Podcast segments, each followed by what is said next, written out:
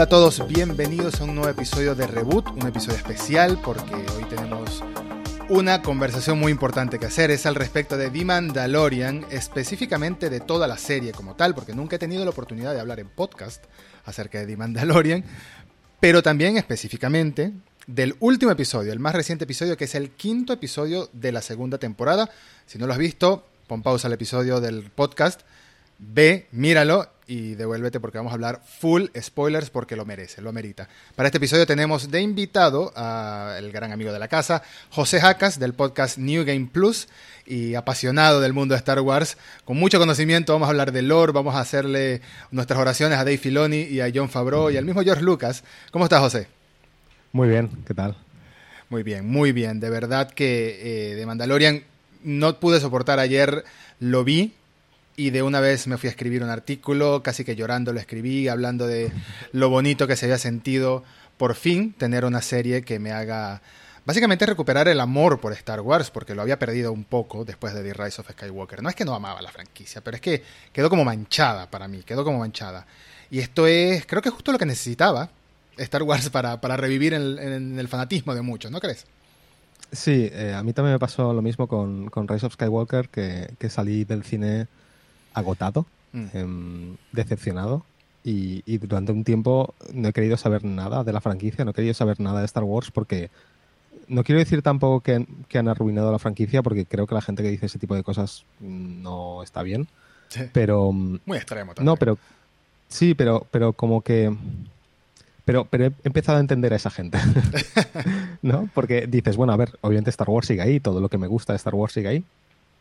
Pero esta película para mí ha, en cierto modo, ha arruinado la trilogía de las secuelas y, me ha agotado mentalmente y me ha hecho no querer saber nada de Star Wars durante un tiempo. Y claro, luego aparece Mandalorian y de hecho yo al principio con Mandalorian no tenía muchas esperanzas puestas. Y en cuanto empezó la temporada dije, vale, no, esto, esto sí, esto es otra cosa. Sí, sí, sí, de verdad que se ha convertido en otra cosa. Eh, porque aunque tiene un formato que pareciera muy un episodio, una historia, un episodio, una historia, tiene, por supuesto, su continuidad de fondo. Y me gusta que están usando, según... Mira, creo que lo mejor que han podido publicar de The Mandalorian después de que se terminara la primera temporada es el documental, la serie documental de Disney Gallery, que te da todo el contexto acerca del desarrollo de la serie y cómo le dan cierta libertad a cada uno de, los directores y guionistas que contrataron para, para la serie.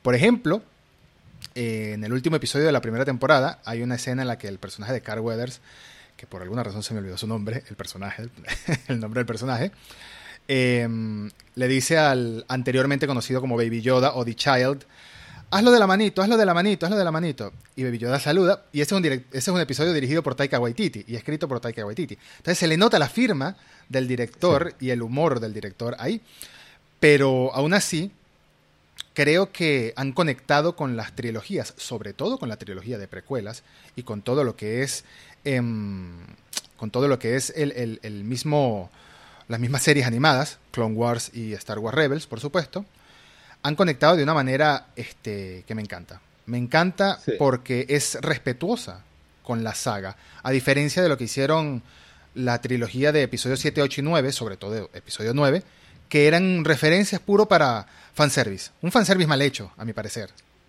Sí, bueno, tampoco. A ver, yo, por ejemplo, yo, soy bastante fan de, episodios 7 y 8 de Force Awakens y Last Jedi. Mm. A mí las dos me gustaron mucho. Sí. Em, creo, que, creo que están hechas por gente que, adora la, que adora Star Wars y que les gusta y tal. Eh, yo no, sé qué pasó con Rise of Skywalker, tampoco me. O sea, no quiero hablar de ella realmente. No, yo tampoco. Pero, pero la diferencia es que Mandalorian no solo está hecha por gente que ama Star Wars, sino por gente que quiere ver a Star Wars avanzar y quiere Star Wars que, Star Wars se, expanda y pruebe cosas nuevas eh, y no se quede estancada en lo mismo que hemos visto siempre de Jedi, Imperio, etcétera, etcétera. Mm. Em, y, lo han hecho abrazando las precuelas, abrazando las originales y abrazando, bueno, las secuelas obviamente no, porque no han ocurrido todavía, pero, pero han, han abrazado todo lo que es Star Wars, todo el universo, todo lo que se les Em, podía ofrecer a nivel de, a nivel de, lore, mm. eh, de, posibilidades, de historias externas, de ideas que tuvieron en el universo, expandido que, no llegaron a cuajar, que ahora han podido recuperar, mm. los cómics, eh, los videojuegos, etcétera, todo eso eh, digamos que todos los directores y los guionistas que están trabajando en Mandalorian les han dicho mm, lo que queráis. Haced lo que queráis y, usadlo. Sí, y se nota, se nota que, está hecho por gente que, le gusta mucho Star Wars, pero que, le gusta a un nivel sano, no a un nivel de... Porque hay una cosa que se dice mucho de, de JJ Abrams, eh, y es que yo no dudo de que JJ Abrams sea, sea fan de Star Wars, pero creo que es un fan de Star Wars de los que le da miedo hacer algo diferente. Sí. Porque cree que igual la gente se le va a tirar encima. ¿no? Sin embargo, eh, Dave Filoni, obviamente, ya no solo es que sea fan de Star Wars, es que lleva trabajando en ello mucho tiempo. Y John Favreau son fans de Star Wars de los que quieren ver el universo ver crecer y verlo crecer y, expandirse. Y es la, para mí es la gran diferencia que hay entre, entre unas obras y otras. Sí, y es el mismo Filoni el que lo ha hecho crecer en las series animadas eh, bajo el ala de George Lucas, porque recordemos que Clone Wars la hizo codo a codo con George Lucas, eh, trabajando ideas en conjunto, e incluso aparece Jar Jar, el tan odiado por una época Jar Jar, aparece en Star Wars Clone Wars, y todo se siente bien, se siente como una historia que aunque se sentía un poco forzada porque son los mismos personajes de las precuelas, estamos hablando de Anakin de Obi-Wan, también tiene cierta expansión y presenta, por supuesto, a Sokatano, que es un personaje del que ya hablaremos un poquitito más adelante. Pero primero hay que destacar que eh, mi problema con episodio 9 es eso mismo que tú dices, es un mal cierre y es una mal conexión con todo, mientras que episodio 7 era nostalgia pura y episodio 8 era ese mismo experimento de hacer algo distinto. Y por eso yo también defiendo The Last Jedi. No será la película que muchos querían ver, que muchos fanáticos querían ver, pero aún así sale del cajón experimenta y, deja claro que la historia del universo de Star Wars va mucho más allá de los Skywalker, va mucho más allá de lo que nos han presentado en seis películas y es hora de que avance, es hora de que, de que mm, experimente con una galaxia completa, muy muy lejana, porque es una galaxia, hay muchas más cosas que, contar. Y de Mandalorian justo es eso para mí también. Em, aunque esté conectando con detalles de, de las películas anteriores expandiendo su historia también. Al mismo tiempo está trayendo de regreso personajes queridos y villanos queridos también, porque si entramos en el territorio del quinto episodio específicamente, hubo dos grandes revelaciones ahí, muy grandes. Primero la que se sabía. Antes de, antes de entrar, eh, sí que hay algo que quiero matizar y es, algo que estás comentando que hace Mandalorian de, de, traer un montón de personajes nuevos, personajes antiguos y hacer referencias. Y creo que un problema que tiene la serie es que debido al hecho de que es una serie y de que están intentando contar tantas cosas, no les está dando tiempo a desarrollar nada de lo que están trayendo de otras eh, películas, otras historias, cómics, etcétera. Y acaban pareciendo, o acaban siendo todo pequeñas referencias o pequeños cameos que luego no siempre llegan a, alguna parte. Claro. Em, y es una de las cosas que me da miedo ahora, por ejemplo, justamente con el episodio 5, estos personajes nuevos que han traído se van a olvidar de ellos en el, durante el resto de la serie o, incluso en el primer episodio de, esta segunda temporada, este personaje que ha vuelto a aparecer. Eh, ¿Podemos hablar de spoilers? Que no tengo sí, yo, creo, yo creo que ya es hora. Lo, advertimos desde el principio, pero ya es hora de que podemos hablar full spoilers. Bueno, Boba Fett, por ejemplo, que aparece en el primer episodio de la segunda temporada, em, lo han puesto por poner el guiño y contarnos que efectivamente sobrevivió y dónde acabó la armadura, o realmente van a hacer algo con él. Y es, la, es el, pequeño miedo que tengo yo sobre la serie de que como no les da tiempo a desarrollar nada porque van a capítulo por historieta, eh, no acabe llegando todo a... O sea, que, no, no, todo tenga una conclusión. Y es más, creo que incluso abren demasiados frentes abiertos, tienen demasiados frentes abiertos ahora mismo, demasiados personajes que han rescatado, demasiadas referencias que han abierto, como para poder cerrarlo todo de una forma conjunta y que quede la gente satisfecha. Claro. Es un poco el miedo que me da. Para mí, eh, también tengo el mismo miedo que tú. Pero creo que algunas de estas historias se van a solucionar en The Mandalorian y otras son sencillamente bases para próximas eh, series, miniseries o películas. No creo que películas, pero sí miniseries sobre todo. Eh, digamos como la de Obi-Wan, que va a estar a cargo de la directora esta Deborah Chow, creo que se llama ella, que también ha estado en The Mandalorian. Eh, quizás ahí veamos alguna otra conexión.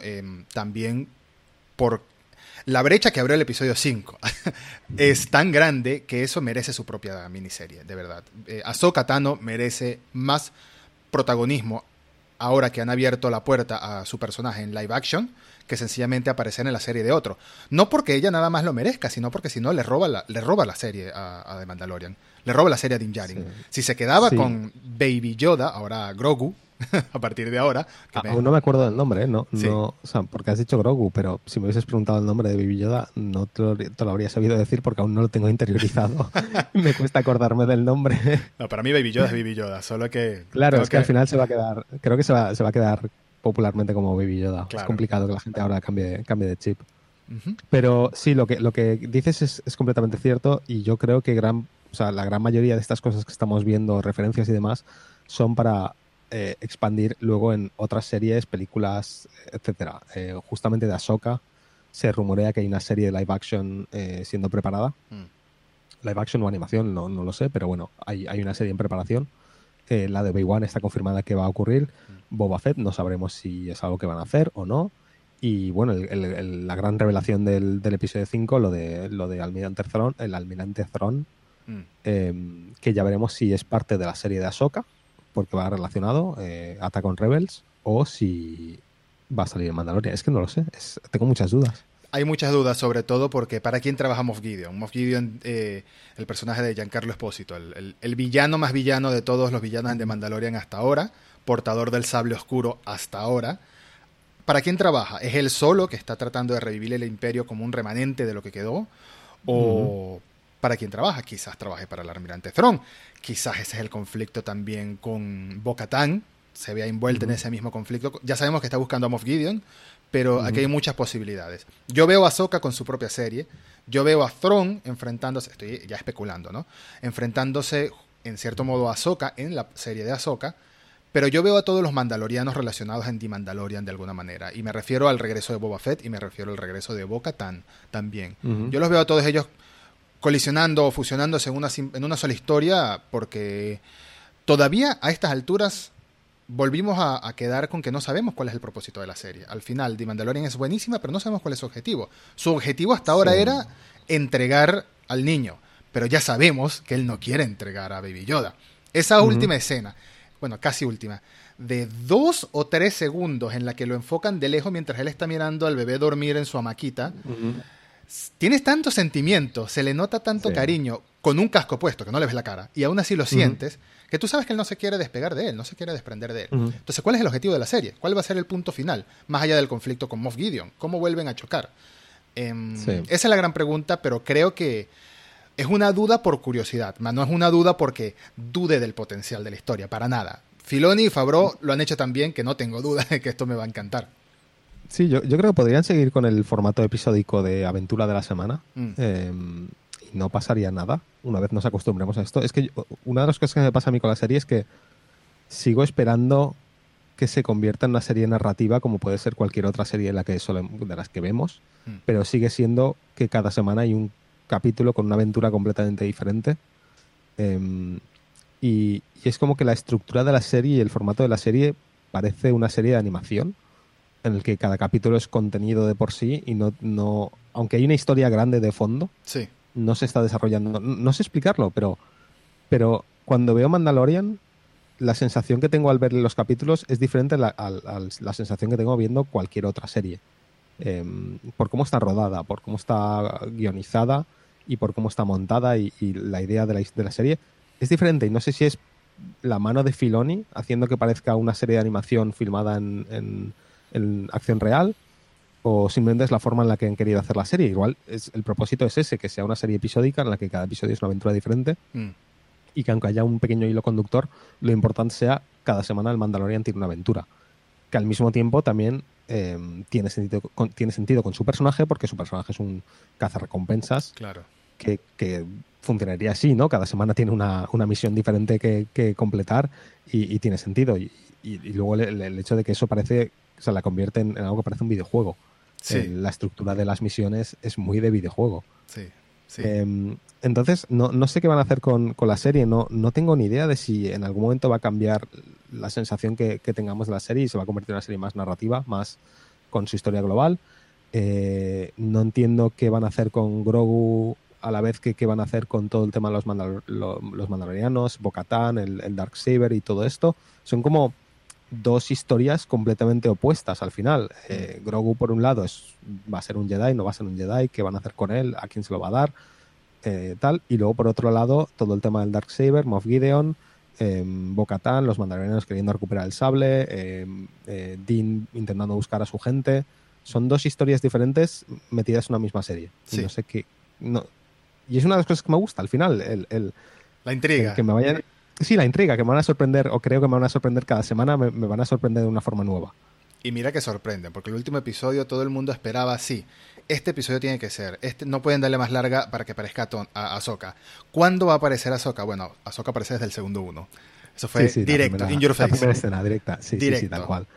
Eh, y, y todos sabíamos que salía Ahsoka en este, este capítulo porque sabíamos que lo dirigía Dave Filoni y la gente dijo, obviamente, Ahsoka siendo creación de Dave Filoni tiene que ser el capítulo en el que, que que ya aparezca. ¿Y qué te parece Lo cómo no lo hizo? no, comenta. Eh, bueno, lo que no esperábamos era la mención al, al almirante. Y, Esa fue la sorpresa. Yo supongo que todos gritamos en ese momento en el que se mencionó el nombre. Totalmente, Que tomo- yo, llevo, yo llevo varios capítulos gritando de emoción en ciertos momentos y en este no fue menos, que me quedé en plan, ¿qué? No, no me lo esperaba para nada, completamente desprevenido. Sí. Eh, Yo le puse pausa. cómo- Yo le puse pausa y empecé a. Sí. No, no, no, no, no, no puede ser. No puede ser que me sacas a Thron en este episodio. Ese sí era el bombazo, eso era lo que estaba esperando. Eh, Más allá del estoy nombre del bebé, más allá de todo eso. Fue el bombazo. Este Puede ser que yo también pausase el, el capítulo para explicarle a, a mi mujer Yo eh, quién es Thrawn y por qué era importante. Porque claro, yo, yo salté, vamos, por sorpresa. Em, bueno, y, y Ahsoka, a ¿Cómo, ver, cómo es- te parece que lo hace?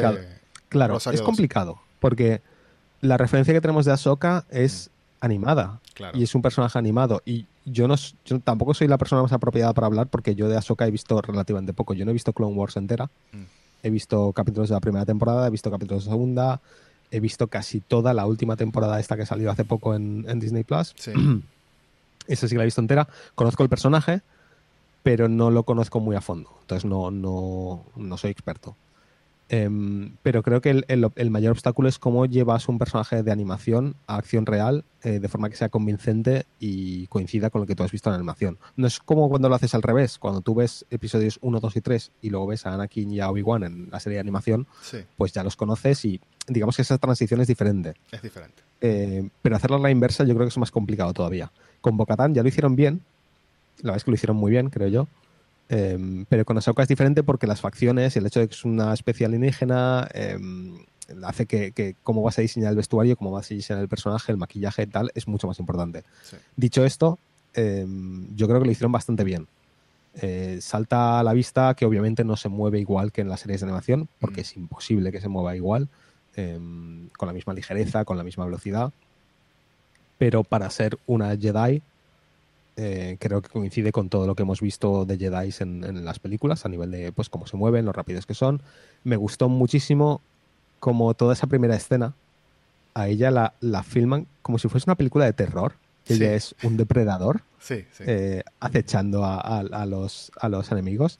Eh, es genial, hacen que realmente, eh, si no conoces el personaje, sientas temor incluso, ¿no? Por, por esta persona está asesinando a toda esta gente eh, sin ser desde las sombras, desde las Me sombras. gustó, sí. me gustó mucho eso. Sí, sí, desde las sombras se esconde, aparece tal, salta. Y, y además se nota mucho que ha cambiado el personaje a nivel mentalidad. Obviamente es, un- es una soca mucho más madura, mucho más mayor, Mm. que ha, ha tenido otras experiencias. Y mucho más resentida Y- también, diría yo. Claro, eh, eh, creo que es exactamente eso la diferencia. Y creo que es una de las cosas que más chocan. Que ya no solo es que es- has pasado de ver a Soka en animación a verla en acción real, sino que de repente la Soka que estás viendo en acción real es una Soka más mayor, más madura, más amargada y enfadada con el mundo. Mm. Y consigo shock- por lo que le pasó a Anakin, Claro. por supuesto. E- Efectivamente, el shock es bastante grande. Eh, para una persona que igual viene de ver Clone Wars, donde al, sobre todo al principio Ahsoka es una persona mucho más feliz, mucho más eh, optimista eh, y más teenager, aquí de repente es como, wow, esta- esto no es la misma Ahsoka que, que yo conocía. Sí. Pero, pero bueno, al final eh, eso es, es lo que hay. Yo La creo que gente- lo han hecho bastante bien. La gente cambia, sí, sí. Incluso en Star Wars Rebels, que ya también habían pasado unos años y es una soca mayor, no tan grande como ahora, pero mayor, eh, se le nota un cambio de personalidad. Por supuesto, había mucha gente que se estaba quejando, fanáticos a pecho de las series animadas, de que no fuera Ashley Eckstein, la actriz que le da la voz original al personaje, pero es que es distinto, es difícil. El hecho de que Katie Sackhoff pueda hacer de Bo-Katan, que casualmente le dio la voz al personaje en las series animadas, es porque incluso el personaje, yo diría que se atrevieron a hacerlo un poquito parecido eh, a Bo-Katan en la serie a Katie Sackhoff, a Katie Sackhoff entonces. Entonces, aquí se necesitaba un personaje, una actriz mucho más física e intimidante. Y creo que Rosario Dawson, con el maquillaje que le crearon, que si no sabes que es Rosario Dawson, a veces costaba un poquito distinguirla, eh, quedó fantástico. Porque lo sabíamos, pero si no lo hubiésemos sabido, costaría saber que es ella. Exacto. Eh, pero bueno, a mí, a mí, personalmente no me molesta que cambien los, los actores, eh, más que nada porque un personaje animado es un personaje animado y el, actor de voz que, escoges es el actor que tiene la voz que estás buscando. Pero igual físicamente no se parecen nada al personaje que, que has creado. Ahora, ¿sabes a quién sí veo casualmente interpretando tanto su voz como su personaje en live action, si llega a salir en live action, que por lo que vimos en el episodio debería salir en live action, a Thrawn. Porque el almirante no en Star Wars Rebels le pone la voz Lars Mikkelsen, el hermano de Matt ah. Mikkelsen, que posiblemente lo vieron haciendo de esta versión de Vladimir Putin falso en House of Cards. Bueno, ya hay muchos montajes en internet del, del tipo pintado de azul con los ojos rojos y espectacular, porque la voz que pone en Rebels es macabra, pero tranquila al mismo tiempo. Tipo, tipo lo que hace Giancarlo Espósito en Breaking Bad, más o menos. Sí. Personalmente creo que a, Lars le, falta cuerpo, le falta más, más físico, le, faltan unos cuantos kilos de, de, cuerpo para imponer eh, como impone Thron. Sí. Em, todavía no he llegado, estoy viendo Rebels ahora. Mm. Eh, y todavía no he llegado al momento en el que aparece Thron, entonces no, no he podido escuchar su voz ni, ni, tal, pero yo el personaje, siempre que lo he visto dibujado y, tal, siempre lo he visto como bastante corpulento. Mm. Em, entonces no sé si, si, físicamente les coincidirá, pero por lo menos la cara sí que, sí que, la, sí que la veo. Sí, A nivel maquillaje, si lo maquillan y demás, sí que me creo que podría ser un buen, un buen almirante Thron. Eh, y la voz me imagino que también. La voz la hace muy bien. Em, pero sí, este episodio hablando específicamente del episodio, eh, denota el cariño que le tienen los que hacen de Mandalorian a Star Wars. Y denota, es que no puedo, es que no puedo, tú compartiste en Twitter hace mucho tiempo, me acuerdo, eh, un video de, Disney Gallery, cuando todavía yo no he visto Disney Gallery, en el que Dave Filoni destaca la importancia de la batalla de Duel of the Fates, de la pelea entre Qui-Gon Jinn, Obi-Wan Kenobi versus Darth Maul en, en, La amenaza fantasma, en el episodio 1. Una película que cada vez le tengo más cariño. Dejando a Jar Jar de lado, le tengo mucho cariño a esa película, desde siempre, pero cada vez se la tengo más. Em, ¿Cómo se nota, cómo entienden no solo Star Wars, sino cómo entienden la manera de pensar de George Lucas, las referencias de George Lucas al hacer Star Wars original? Pero es que, claro, trabajaron codo a codo. No es que lo haya leído una biografía, es que trabajaron codo a codo. Porque el episodio 5, llamado, creo que el episodio se llama The Jedi, la Jedi en este caso, en el episodio 5 de la segunda temporada, eh, tiene western, por supuesto. Tiene ese aire de Sergio Leone, Clint Eastwood que ha tenido toda la serie con The Mandalorian, pero aquí no lo pudo faltar. Pero también tiene mucho de Akira Kurosawa. Tiene mucho la escena en la que Ahsoka entra al pueblo y se encuentra a la distancia con esta eh, ministra magistral, magistrada creo que era el, cargo, en la distancia junto con, con su séquito y ella está de fondo, le pasa el, viento con tierra. Eh, es Yojimbo, es la película Yojimbo de Akira Kurosawa. Se nota claramente el tributo. Y bueno, He visto algún montaje en, Reddit sí. y, hacen comparaciones de planos y efectivamente es, una inspiración clara. Es que yo casualmente había visto Yojimbo hace como un mes. Estaba viendo clásicos de Kurosawa otra vez, eh, que me gusta mucho el cine de él. y, como buen otaku siniestro. Y, eh, cuando lo veo digo, no, pero esto que estoy viendo es Yojimbo, o sea, el polvo, la, manera de caminar, todo, todo, todo es Yojimbo. Y me encantó, me encantó porque casualmente había visto otra vez al comienzo de la temporada de, de Mandalorian, de la segunda, había vuelto a ver Disney Gallery, aprovechando que llegó Disney Plus a Latinoamérica y volví a escuchar las referencias, volví a escuchar a Bryce, a Bryce, Dallas Howard hablando de cuando con su padre y George Lucas fue a Japón, ella era una niña, se reunieron con Kurosawa y se quedó dormida. Todas esas historias las tenía muy frescas en la cabeza y no pude evitar hacer las relaciones directamente, pero al instante. Me parece que fue un gran episodio, me encantó ver a Michael Bean ahí, Michael Bean. Sí, eh, yo lo reconocí antes por la voz que por, el, por la cara. Ah, eh, ha cambiado mucho. Tiene el, ha cambiado mucho, obviamente está más mayor, pero la voz sigue teniendo ese, ese puntito mm, seco, tiene una voz bastante seca este hombre. Y, y yo reconocí la voz y dije, ¿ese es Michael Biehn? Y efectivamente luego un plano de cerca dije, sí, pero qué mayor está. Está, está muy. Obviamente entiendo que también hay maquillaje, ¿no? Pero está mayor y está bastante estropeado. Pero bueno, e- es él y me, me gustó mucho verle. Pero además lleva una escopeta láser. Ajá. eh, y me acordé de Terminator. Y, y en general, de, no sé, de cualquier papel que hace él de, de acción, me, me gustó mucho verle. Para quien, Eh, no, ahora que decías lo de. para que- perdona. para quien no lo conozca rápido, eh, Michael Biehn, para quien no lo conozca de nombre, es la estrella de Terminator 1, el papá de John Connor, vamos a decirlo así, Kyle Reese, y también es la estrella de Aliens o Alien 2. Mm, Ya, ya, eso es lo que de decir. Hicks. Exacto, de Higgs. Eh, eh, volviendo a lo que decías de Kurosawa, eh, hay un momento en la serie, en el, bueno, en el capítulo, no sé si te diste cuenta, eh, los dos combates finales que están ocurriendo, Mm. cada uno es un homenaje a dos géneros de cine distintos. El combate de Ahsoka con la señora esta es eh, un combate de samuráis, Sí. claramente. El combate que está teniendo Dean con Michael Biehn es un, es un western shootout, es un Totalmente. duelo de western Es un, west- es un duelo de pistoleros, sí. están ocurriendo dos clásicos del cine a la vez, separados solo por un muro. Y, y son los, las dos, los dos géneros de cine que más influencian a Star Wars en general. Claro. Eh, eso es una genialidad si lo piensas en cómo, cómo lo plantearon y, y cómo, lo han, cómo lo han filmado. Y, el hecho de que puedas tener dos, em, dos feelings, dos sensaciones completamente distintas eh, de tipo de cine cambiando puramente de una escena a otra. Es, es brutal. A mí me, me- pareció genial. Y eso que, a su vez, este capítulo en realidad no es un capítulo. Es decir, si no hubiese salido Ahsoka, si esto hubiese sido un capítulo con cualquier otro personaje, no me habría parecido un capítulo especialmente bueno. No es. Mm, No ocurre nada así súper especial más allá de salir Ahsoka. claro. Eh, es un capítulo que está es bastante plano a nivel de, de lo que ocurre. Es una historia, de hecho, es una historia muy típica, ¿no? Es, es una historia muy Kurosawa realmente.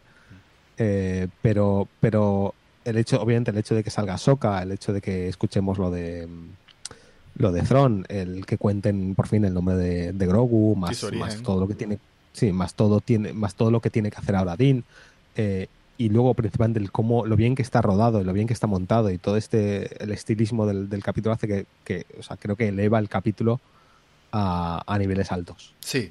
Eh, mi duda es para gente que no tenga el bagaje de saber quién es Ahsoka, saber quién es Dave Filoni, saber todo lo por qué es importante todo esto que estamos viendo, Mm. ¿Qué opinará esta gente del capítulo? Si les parecerá mejor o peor que, que los demás que hemos visto.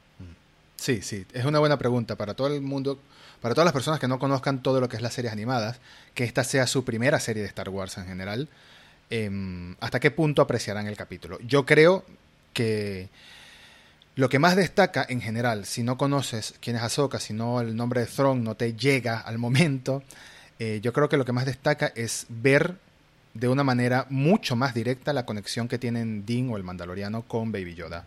La conexión quedó increíblemente demostrada. Eh, hay escenas en las que eh, Dean, por ejemplo, cuando ella le ofrece la piedra, que la levante de lejos y él no quiere, y luego él le da la pelotita y lo hace, el orgullo que demuestra es como el orgullo del padre de, de mira la gracia que acaba de ser mi hijo, mira, ah, qué genial. Sí.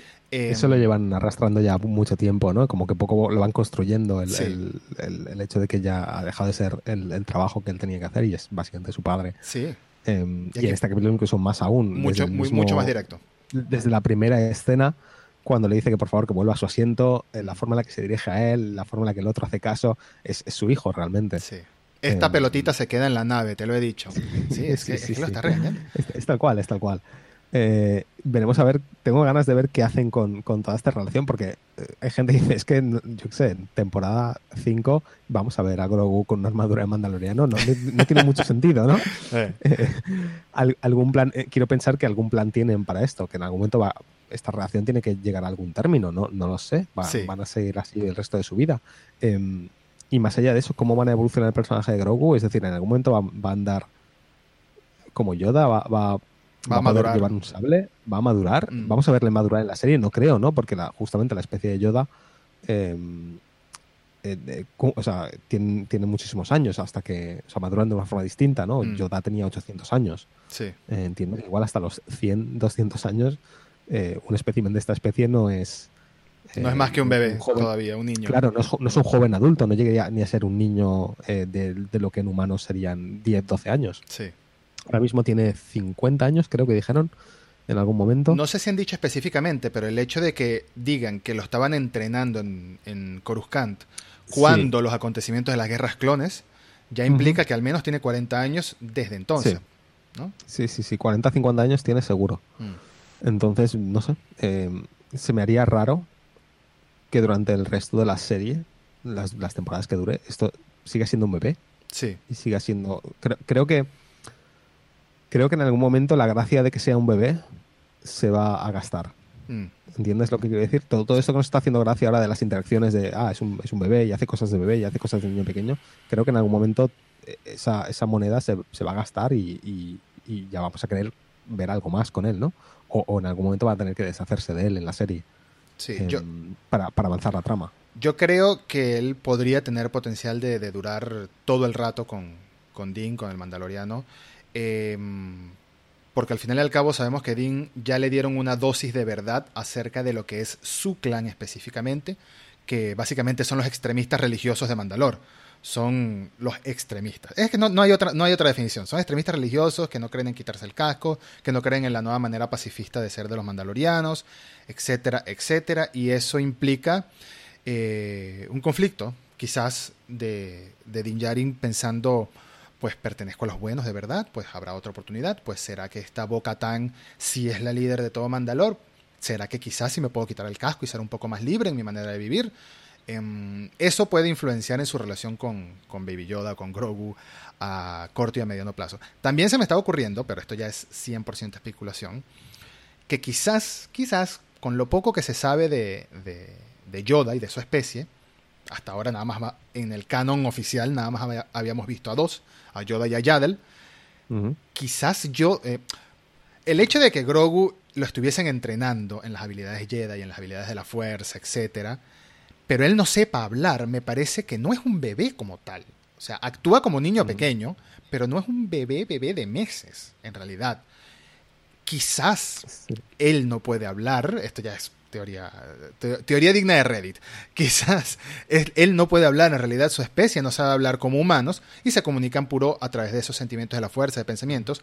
Quizás por eso es que Yoda habla tan extraño, que habla al revés, porque aprendió a hablar para poder comunicarse libremente. Quizás algún momento Grogu aprenda a hablar de esa manera también.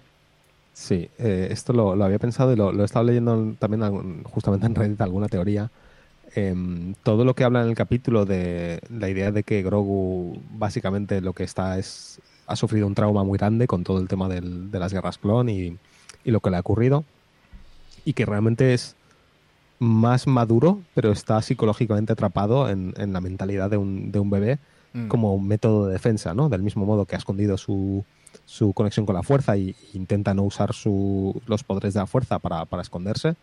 Eh, del mismo modo no se protege de sí mismo, se, protege a sí mismo quedándose encerrado en, la mentalidad de un, de un, bebé y que realmente eh, si consiguen desbloquear eh, su, su, cerebro, su, su cabeza, eh, podamos verle hablar o, dejar de ser tan bebé. Em, podría ser, no lo sé. no lo sé, es que hay tantas, tantos interrogantes. Quizás. Y es muy fácil. ¿Sabes lo que pasa con Star Wars? Que es muy fácil montarse teorías muy locas. Uf, por supuesto. Por supuesto que sí. Imaginarte cualquier cosa, porque al final en, el, universo de Star Wars casi todo puede pasar. Mm. Y, luego en realidad cuando lo resuelven, lo resuelven, todo de una forma mucho más mundana y mucho más normal, ¿no? Em, lo que estabas hablando antes justamente, por ejemplo, de la, secta de los mandalorianos a la que pertenece Dean. La Death Watch, creo que se llama. Eh, Death Watch eran los que le, los que lo... Los que le precedían, claro.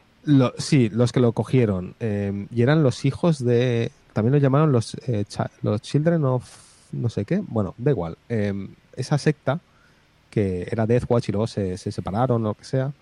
Em, ¿Tú has oído rumores de que, de que Pedro Pascal estaba enfadado porque quería que por contrato se le viese más la cara en la serie? Mm, sí, lo has escuchado. sí, ¿no? Eh, puede ser que, todo este rollo de, de Bocatán eh, descubriéndole que hay un mundo más allá de, de su secta eh, sea una forma de conseguir que el personaje pueda quitarse el casco eh, y por tanto contentar a Pedro Pascal y conseguir que no se vaya de la serie. Mm. Ah, lo, no sé, lo pensaba, lo pensaba el otro día. No, quiero decir que obviamente que han metido todo este toda esta historia de Bocatán justamente para esto, ¿no? Pero sería una forma de resolver este, este problema del, del hecho de que no se le pueda ver a Pedro Pascal.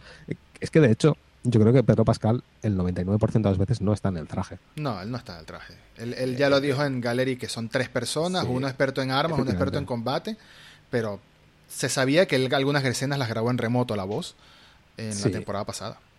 Efectivamente. Y, pero, pero hay gente que sigue pensando que como que de normal, en escenas que no requieren acción, que es él. Yo estoy convencido de que no. Mm. Estoy convencido de que la única vez que él ha estado en el traje es en la escena en la que realmente se le ve la cara en la primera temporada. Sí.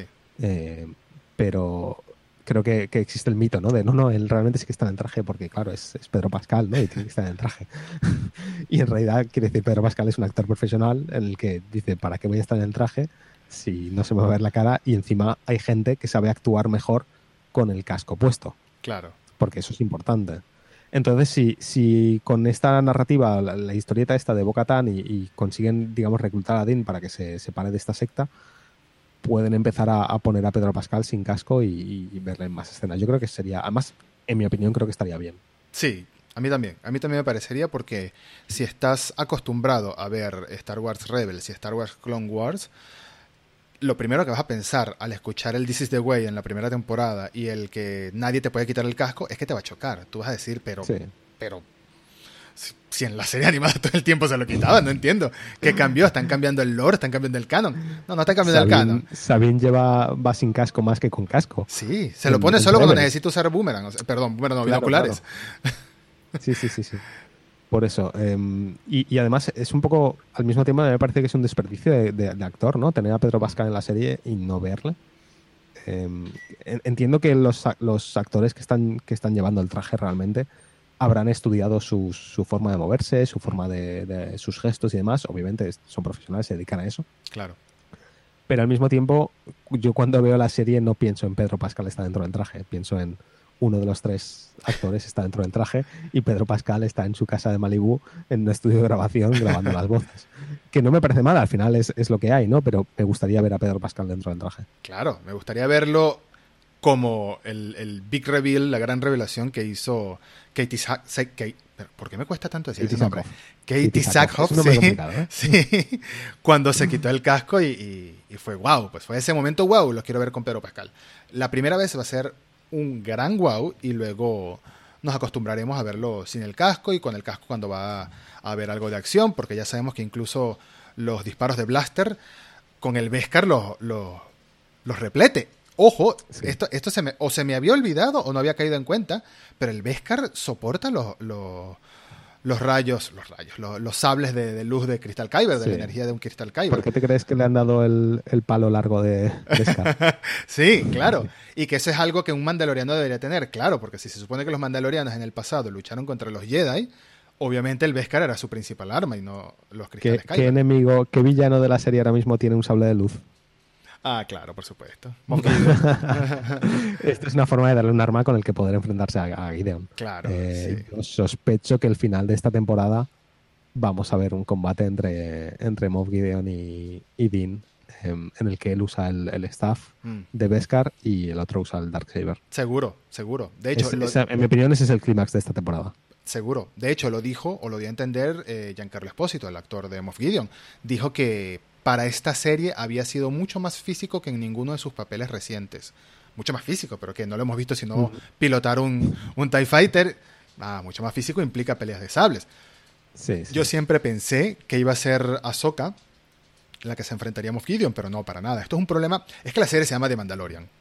Cada vez, Claro. aquí hablando contigo, cada vez caigo más en cuenta de que esto va a ser un conflicto que va a terminar entre mandalorianos, con todos los que Sí. conocemos. Y, y por eso decía yo lo de que al final la serie está abriendo, abriendo muchos frentes, Mm. con muchos personajes, muchas mini historietas, pero es imposible que todo eso se resuelva en The Mandalorian. Porque es imposible que Dean pueda ir a resolver las historietas de cada uno de estos personajes. No puede, no puede ir a resolver, ¿sabes? Eh, la historieta de Boba Fett a la vez que va a ver a Ahsoka cómo se pelea con Thrawn, a la vez que va a ayudar a Bo-Katan a, a- A recuperar el trono. Sí. Claro, a la vez que va con, con Grogu a ver si quiere ser un Jedi o no quiere ser un Jedi, que se supone que cuando lo haga va a aparecer un Jedi, a ver si se hace, se responsabiliza de algo. Sí. Hay demasiados frentes importantes Sí. que si lo piensas en realidad, en la escala de la serie, que debería ser un mandaloriano y sus aventurillas, no, no tiene sentido que se resuelvan. Entonces yo sí que creo que muchas de estas historias van a ser para eh, otras series y otras películas, sobre todo lo de Ahsoka. No veo a Ahsoka siendo un personaje recurrente No. en la serie del, del mismo modo que lo son eh, Griff Carga y mm, la Trooper. ah, ¿cómo Griff llama? carga. Gracias. Sí, me, pues me acabo de acordar ahora, ¿eh? No me acordaba y me entraba en la cabeza el nombre Griff Carga. Y la chica es... em, Cara Dune. Cara Dune, correcto. Sí. Eh, ellos dos sí que se los veo como personajes recurrentes que vamos a seguir viendo de vez en cuando, pero el, el resto parecen más cameos que aparecerán igual una o dos veces más. Bocatán sí que puede que salga un poco más por, por- porque sí que tiene más relevancia con todo el tema de los mandalorianos, Sí. pero los demás no estoy muy seguro.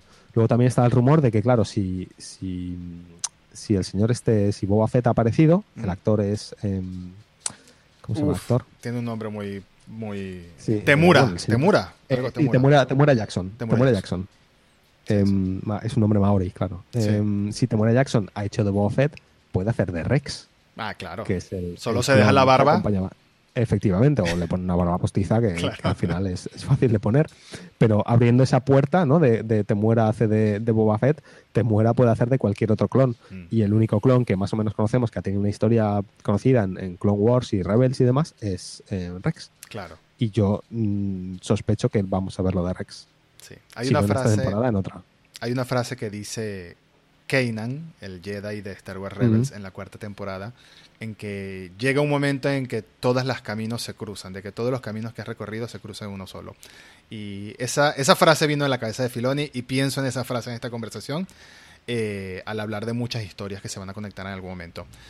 Mi especulación, bola de cristal, que no tiene nada de base, nada más de lo que me sale de la cabeza, es todas las historias de los Mandalorian, hablando de Bo-Katan y hablando de Boba Mm. Fett y de Mandalorian, por supuesto, van a colisionar en esta serie. Ahsoka va a tener su propia historia o con en historia en alguna otra. Eh, y por último, creo que va a haber un punto de inflexión cuando, cuando Grogu y, y, y Din Djarin lleguen a ese templo Jedi antiguo en Tython, creo que se llamaba el planeta que mencionaron, que según ¿Sabes tengo entendido, ese- disculpa, sí. según tengo entendido, en el universo expandido ese planeta era muy importante. Sí, te iba a preguntar justamente si sabías de dónde venía ese planeta. Eh, leí, porque no lo sabía, pero leí que mientras que en el universo actual o en el canon actual el planeta es sencillamente donde hay un templo Jedi antiguo, tengo entendido que en el universo expandido es donde estuvo el primer templo Jedi antiguo, por así decirlo. Y la obra en la que sale ese primer ese planeta, Eh, si no recuerdo mal, es en Knights of the Old Republic, en el KOTOR. Mm, en el juego, claro. Claro. Eh, y el problema es que todo ese lore del KOTOR, en teoría ya no era canon. Eh, entonces, esto confirma que Lucasfilm está cogiendo lo que les apetece Mm, de todo el antiguo canon, igual que recuperaron a Thrawn, mm. eh, han recuperado el planeta este y van pe- recuperando pequeños elementos, ¿no? El hecho de que Boba Fett sobrevive, no, no del mismo modo, pero sobrevive. Eh, van recuperando pequeños elementos de aquel universo expandido y los van trayendo al, al- al universo Disney. Que, Claro. que tal. Que está bien, porque sí que había muchas cosas del universo expandido antiguo que eran horribles y otras tantas que funcionaban muy bien. Que eran geniales, claro. Y está, claro, y está bien que lo, que lo recuperen. ¿Cómo Vale, sobrevivía Boba Fett en el pasado? Perdona. Eh, en el, sí, en el pasado, eh, Boba Fett, eh, una vez se lo come el Sarlacc, básicamente, pues entiendo que lo mata por dentro con el lanzallamas o lo que sea, o haciendo algo, sale, pero está muy, muy mal herido, y eh, le encuentra a Dengar, que es otro de los cazarrecompensas que se ven en Imperio Contraataca, Sí. este señor que lleva como un turbante en la cabeza. Sí, sí, sí. Lo encuentra a Dengar en el desierto y le ayuda a recuperarse. Mm. Eh, más allá de eso no recuerdo los detalles. Creo que luego además eh, va a buscar a Han Solo, le tiende una emboscada en su apartamento en Coruscant, puede ser, o en otro planeta. Eh, y bueno, es, es- no sé, recuerdo pequeños detalles. Nunca me he leído los- las novelas, no. Bueno, yo pero... era de pero- esos que decía. Ajá. ¿Qué? ¿Qué decía? ¿Qué decía? No, yo iba, yo iba a decir que yo, que yo era de esas personas que, que no se leían los libros de Universo Expandido porque pensaba que no eran importantes porque consideraba que todo era fanfiction. Em, sí, no, es, es- sé que es una actitud un poco rara. De hecho, me he leído eh, dos o tres. Eh, Shadows of the Empire, eh, que sí que se considera medio canon. Mm. ¿Y qué otro me he leído? Eh, honestamente creo que ya. Está bien. He visto alguno, algún cómic, sí que he leído además, pero no, no me leía los libros. Y el- el- justamente ayer viendo el capítulo, estaba pensando, vaya, yo con 14, 15 años a mis amigos que se leían los libros les decía, jaja, que pérdida de tiempo esto, que no es importante. Toda la, trilogía de Almirante Thrawn no es importante, no sirve para nada, porque este personaje realmente no va a salir nunca. Y, hoy me estoy dando cuenta de que sí, de que, aunque obviamente no es exactamente igual el personaje, pero era importante, es, son cosas que van rescatando. Yo estoy pensando en comprarme el nuevo libro de, de Thrawn, que existe. Hay uno solo o una trilogía completa, no me acuerdo. Sí, es, es, un, es un retcon, ¿no? De toda la historia, te cuenta todo el origen del, del, del personaje actual eh, y su historia tengo entendido que es diferente que la que se conocía en, las, los libros originales. Entiendo. Te iba a preguntar, sí. ¿quién crees que va a ser el Jedi que va a ir a, ver a Grogu cuando hagan lo de la montaña? La gran pregunta, la gran pregunta. Para mí, eso tiene dos posibles respuestas, para mí. Eh, una de ellas es que Grogu se sienta en la piedra mágica, como la de Luke Skywalker en episodio 7, y antes de encender la antena, el beacon y hacer la llamada, dice, mira, ¿sabes qué? Decido no hacerla y me devuelvo contigo, Mandaloriano. Puede que sea una de esas dos. La segunda es la activa y el Jedi que responde es el Jedi que está... Lo que pasa es que te puedo hacer spoiler, tú no has visto Rebels completa todavía. Pero no importa el contexto, no lo voy a mencionar para quien no ha visto Star Wars Rebels también en el programa, vamos a respetar a quien no ha visto Star Wars Rebels, pero, tú Ezra, yo, yo, sí, eso es. Ezra podría ser el Jedi. ¿Bajo qué contexto podría? No lo voy a decir, pero Ezra podría ser el Jedi que aparezca, porque estamos hablando de otro hijo de Filoni. Y otro hijo de Filoni que la gente se pregunta este, qué pasará con él después de la serie animada. ¿Y no crees que podría ser Luke? Podría ser Luke. Ya vi, si te refieres al. hoy vi una imagen, un fanart de, de este artista Boss Logic, artista digital, que siempre hace estos fanarts que son increíbles. Eh, con Sebastian Stern, el actor de, de, Winter Soldier, entre tantas cosas, eh, vestido con el traje de Luke en el Imperio, en el Retorno del Jedi. Y es que el parecido es increíble. Se, lleva diciendo mucho tiempo que, se parece un montón Sebastian Stan a, Mark Hamill de joven. Eh, y yo he visto también algún Photoshop de su cara en, el cual me costaba reconocer cuál era cuál. podría ser, quiero decir, la, la, posibilidad existe temporalmente, por lo que he leído en Reddit, no coincide porque el año en el que están no es el año en el que, en el que Luke todavía ha empezado a reclutar, reclutar Jedi para su nueva escuela. Claro. Entonces no, no coincide, a menos que hagan un retcon de algún tipo, que podrían hacerlo porque no sería la primera vez. Pero al mismo tiempo también pienso que van a querer evitar eh, meter un personaje de las películas del timeline principal de Star Wars en, en, Mandalorian. Creo que las posibilidades son más de que sea Ezra. Sí, de que sea Ezra o que sea un Jedi completamente desconocido, lo cual sería un poquito de desperdicio. Pero también sería bien. Sería bien conocer. Al mismo tiempo también venimos a ver Mandalorian porque presenten cosas nuevas, ¿no? No por seguir viendo siempre lo de siempre. Pero siendo Filoni, no me sorprendería que fuese Ezra por un poco clausurar esa parte de la historia mm. y por llevar ese personaje a la acción real que entiendo que él querrá, querrá hacerlo. Claro, estoy seguro que sí. Yo todavía no he visto, no he acabado de ver Rebels. Sé, sé un poco de, lo que pasa con Ezra, pero no sé todos los detalles. Es que el final de Rebels es muy loco. Es muy... Sí, eh, la razón por la que quiero empezar a ver Rebels es porque cuando hicieron la cuarta temporada, que es la última, eh, recuerdo que la última mitad de la temporada se ve que empiezan a ocurrir un montón de cosas y además un montón de cosas muy importantes para todo el universo Star Wars. Sí, completamente. Entonces estoy viéndola ahora saltándome algunos capítulos sueltos, porque sé que hay un montón de capítulos que no son importantes, pero estoy intentando llegar siempre para, llegar al final y ver un poco qué es lo que pasa, porque entiendo que es bastante importante. La evolución de Ezra eh, también es muy buena en todas las temporadas. Eh, un poquito similar a la de Ahsoka, pero no. Es como una mm. Ahsoka y Han Solo al mismo tiempo. Rebelde, simpático, mm. que termina molestándose un poco al final por algunos acontecimientos. Pero, pero está muy buena. Rebels es fantástica y me parece que sería hacerle justicia también a la serie, pero como bien dices, al mismo tiempo uno quiere ver cosas nuevas y The Mandalorian se creó para contar historias nuevas. Quizás darle mm. clausura y el respeto que merecen las historias de las series animadas para que, así como tú le decías a tus amigos de 15 años cuando te decías que los libros eran fanfiction, yo conozco muchísima gente que consideran las series animadas que no es Star Wars, son caricaturas y, y ya, son son cosas para niños, son... O sea, no lo consideran parte de la historia principal, cuando lo son. No los culpo, mira, no los culpo porque creo que la primera temporada de Clone Wars es bastante mala. Sí, por supuesto, muy lenta. Muy infantil. Eh, bueno, mala no. es, es un poco infantil, es un poco lenta, no, no ocurre nada súper importante, todos son situaciones que no tienen ningún tipo de relevancia más allá de ver un poco las peleas.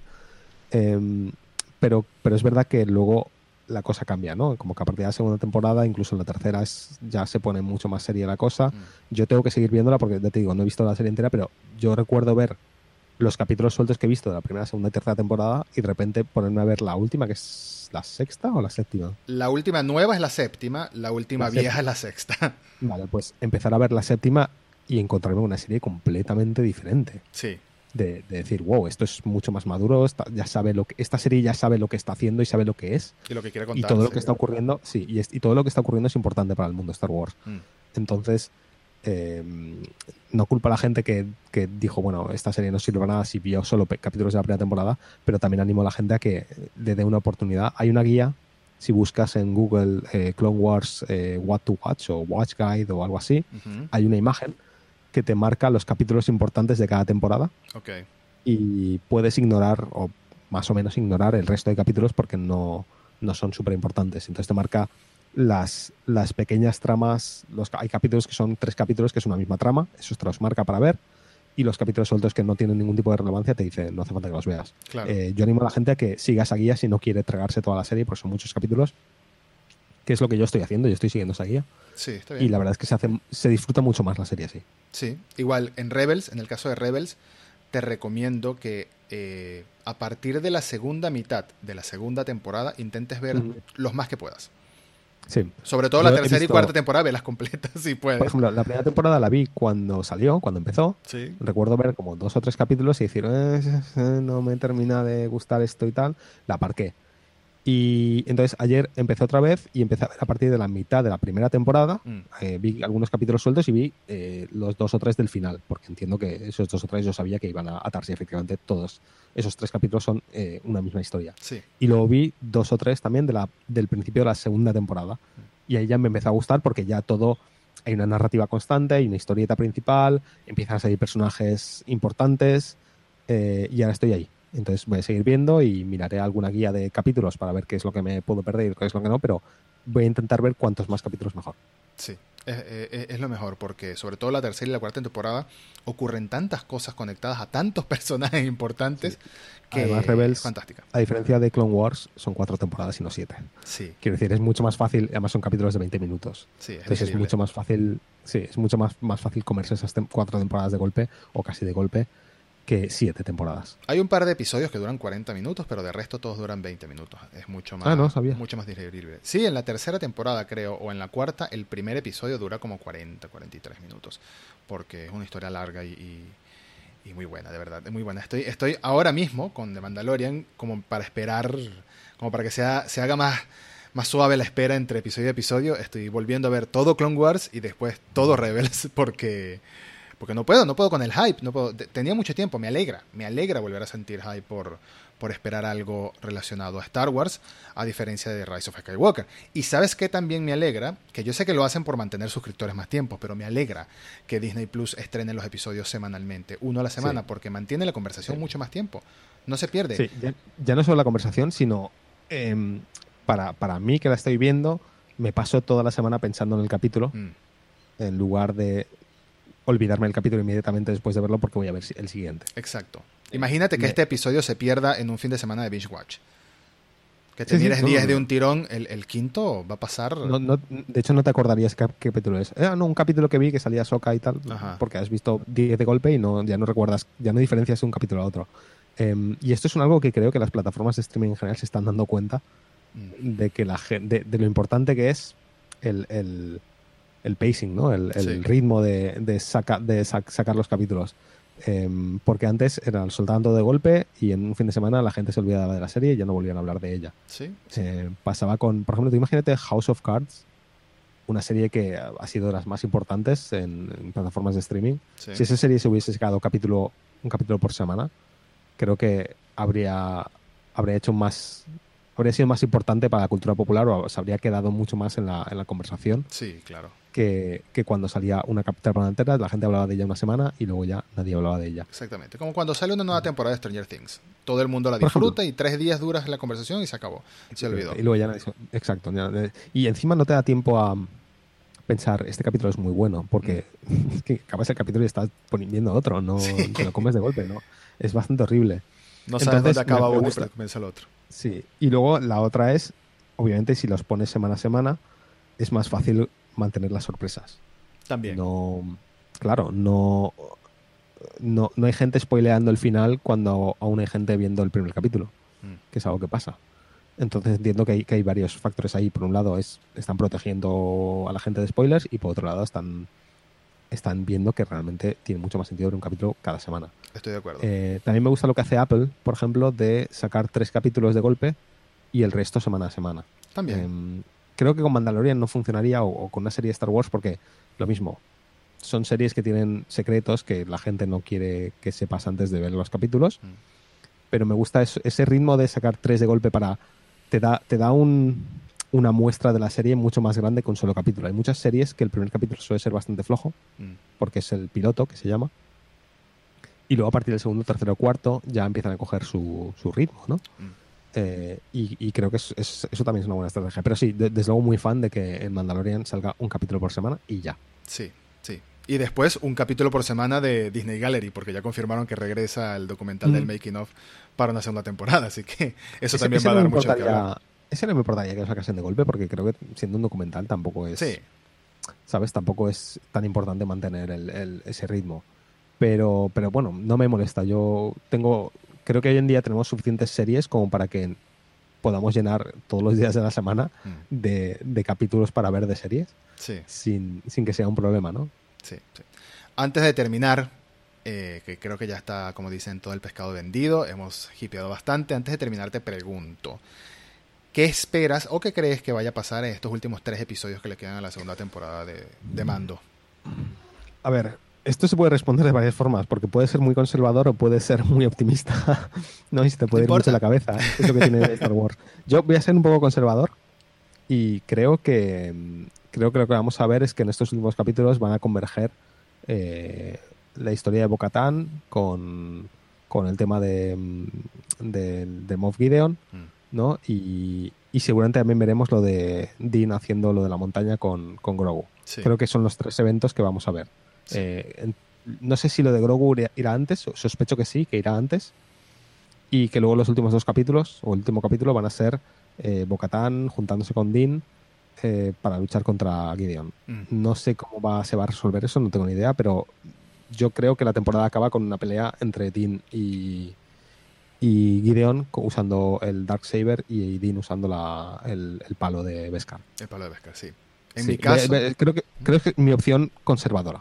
Está creo bien. que no me estoy no me estoy flipando mucho creo que es un poco no en plan lo que todas las piezas que han puesto sobre la mesa son estas Tienen que converger, tienen que converger. sí Y creo que estoy de acuerdo. Estoy de acuerdo y apoyo tu teoría más me, me, me atrevo un poquito más al final.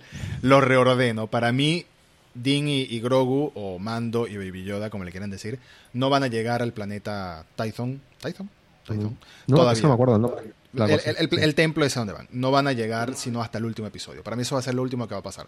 Para mí ahora en el camino se van a volver a encontrar con el conflicto de Moff Gideon. Recordemos que la nave, Mm. la Razor Crest, tiene un rastreador que le pusieron. Entonces en algún momento lo va a intersectar Moff Gideon con su aparente ejército de Dark Troopers, si es lo que nos dieron a entender que hay ahí. bueno claro es verdad eso no hemos hablado no lo hemos hablado de Dark Troopers. ahí hay algo que sí sí sí es que ves han ocurrido tantas cosas en la serie Eh, es- pero tienes razón es verdad los Dark Troopers o lo que parecen ser Dark Troopers pero todavía no sabemos si los son entiendo que es la interpretación que han hecho de, de los clásicos Dark Troopers del universo expandido Mm. Em, pero ves, me estás convenciendo. Creo que creo que tienes razón. Creo que va a ocurrir antes esa pelea con el Darksaber y convergencia con Bo-Katan y que van a dejar lo del Jedi como un cliffhanger para el final. Sí, exacto. Yo, es que yo veo típico estilo cliffhanger descarado al final a Grogu en la piedra, mando a su lado y se ve una silueta de atrás y se enciende un sable láser y ahí se acaba la serie. O es más, te muestran una cara y no sabes quién es, o una, eh, una gabardina de estas, una capucha de, de- Creo que, de creo que sí que si hacen eso, creo que sí que sabremos quién es. Creo que, que- que tiene más sentido que nos dejen, ¿sabes? Sabiendo qué personaje es. Sí, sí. sea Ezra o, o quien sea, que, que le veamos la cara y quienes sepamos de los personajes, sepamos quién es. Sí. Y lo, y lo dejen ahí. quedemos, wow, no, necesito la tercera temporada ya. Pero para mí, antes de llegar a esa montaña, va, va, a haber el conflicto, porque Gideon ya apareció diciendo que, bueno, o sea, ya le notificaron que tiene el rastreador la nave Razor Crest de, de Mandalorian, de, de Din Djarin. Eh, ya vimos que tiene un, lo que parecía ser un, un, un, armario lleno de armaduras negras, que deben ser los Dark Troopers, esos que estaban clonando. Uh -huh. Un poquito de contexto. Eh, lo que vimos en un laboratorio que estaban haciendo clones usando sangre con midiclorianos, hay quienes creen que son unos primeros bocetos de Snoke, por así decirlo, pero hay quienes creen que sencillamente son Dark Troopers, que son eh, troopers con un poquito de, de, control de la fuerza o con un poquito pero más de nivel para pelear con Jedis. Si los no Dark Troopers del universo expandido no eran humanos, eran droides. Ajá. Claro, es, es que es, yo, yo, yo, estaba confundido porque a mí me sonaba mucho la idea de que eran troopers eh, con, con, la fuerza, ¿no? Sí. Eh, pero resulta que no, que eso, es, eso viene del Jedi Knight 2, puede ser. Que sí que hay troopers que tienen eh, están imbuidos con la fuerza. Mm. Pero los Dark Troopers que salen en el Jedi Knight original y que salían en las novelas eran, eran no, droides. Y bueno, estaban hechos además de armadura que resistía el, el, los sables láser. Puede ser una variante, puede ser una fusión de las dos claro, ideas. A eso, a eso quiero llegar. Quiero llegar a que, a que al final pueden hacer lo que ellos quieran. Es decir, tienen libertad de, de coger este concepto del Dark Trooper y modificarlo a su antojo. Sí. Pero yo creo que lo que vimos en ese capítulo, creo que no está relacionado lo de las clonaciones con los Dark Troopers. Creo que son dos cosas diferentes, creo que son dos proyectos diferentes. Creo que lo que vimos en los en, en las en los tanques, estas, con líquido, ¿eh? los tanques, eso sí que eran clones y tiene que ver con el tema de Snoke eh, o el emperador o algo así. Sí, lamentablemente puede ser. A ver, eh, yo no estoy opuesto a la idea de Snoke, es decir, a mí Snoke me gustaba. A mí Snoke me no gustaba en el episodio 7. No estoy, no estoy muy a favor de cómo cerraron toda esa trama, pero el problema es que ya está. Quiero decir, está hecha, no la pueden Sí. borrar. Sí. Por lo tanto, no estaría en desacuerdo a que metan ese elemento de, bueno, el imperio al fin y al cabo tiene que tener un montón de años, un montón de años trabajar en, en estas ideas, ¿no? Mm. Entonces, que sus primeros intentos sean de clonar al emperador eh, y esto tenga que ver con eso, me parece correcto y razonable y dentro del, de, lo que, de lo que yo esperaría que ocurriese en la serie. Y creo que por otro lado están las Dark Troopers, que son lo que vimos en los armarios y demás. Sí, sí. Posiblemente esté equivocado y, y, esté todo relacionado. La verdad es que no lo sé, pero, pero tengo ganas de ver eso en acción. La verdad es que no lo sabemos, pero sabemos que viene un conflicto de batallas, de golpes, de espadazos y disparos y muchos mandalorianos, mucho Beskar de por medio. Eso está Ahora seguro. se me abre la opción de que si hay un ejército de Dark, Dark Troopers contra los que luchar, Ahsoka sería una buena herramienta, sería un buen elemento para combatir contra esos Sí. Dark Troopers.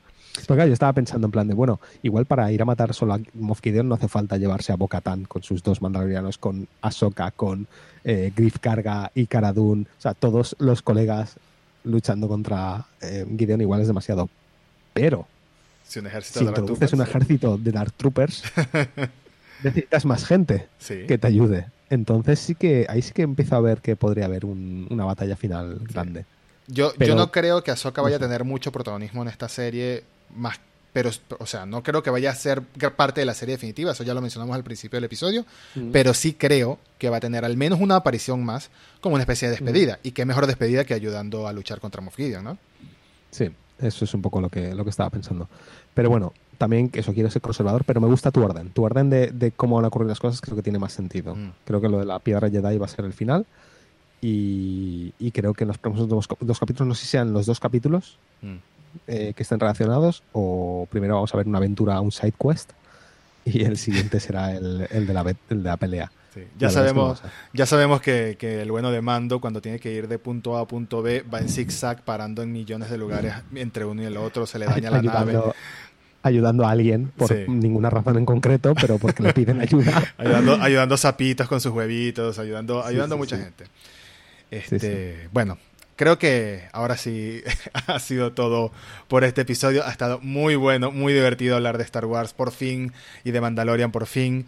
Eh, tengo mucho tiempo queriendo decir cosas sobre The Mandalorian, pero lo bueno de haber esperado tanto tiempo es que ha habido muchas sorpresas más de las que hablar. Em, Queda pendiente grabar un episodio al final de la temporada. Posiblemente tengamos a José de vuelta si él quiere. Em, Mientras tanto, también comentar que no, para los que vieron este episodio en video, no, el video no está patrocinado por ningún fabricante de cámaras. Es un tema de la cámara de José que, que titila a veces. Pero bueno, muchas gracias por escuchar y José, muchas gracias por estar aquí en el episodio. Muchas gracias por por toda la opinión. Encantado. encantado de estar aquí. Cuando quieras vuelvo. Bueno, muchísimas gracias, cuento contigo y hasta la próxima a todos. Chao.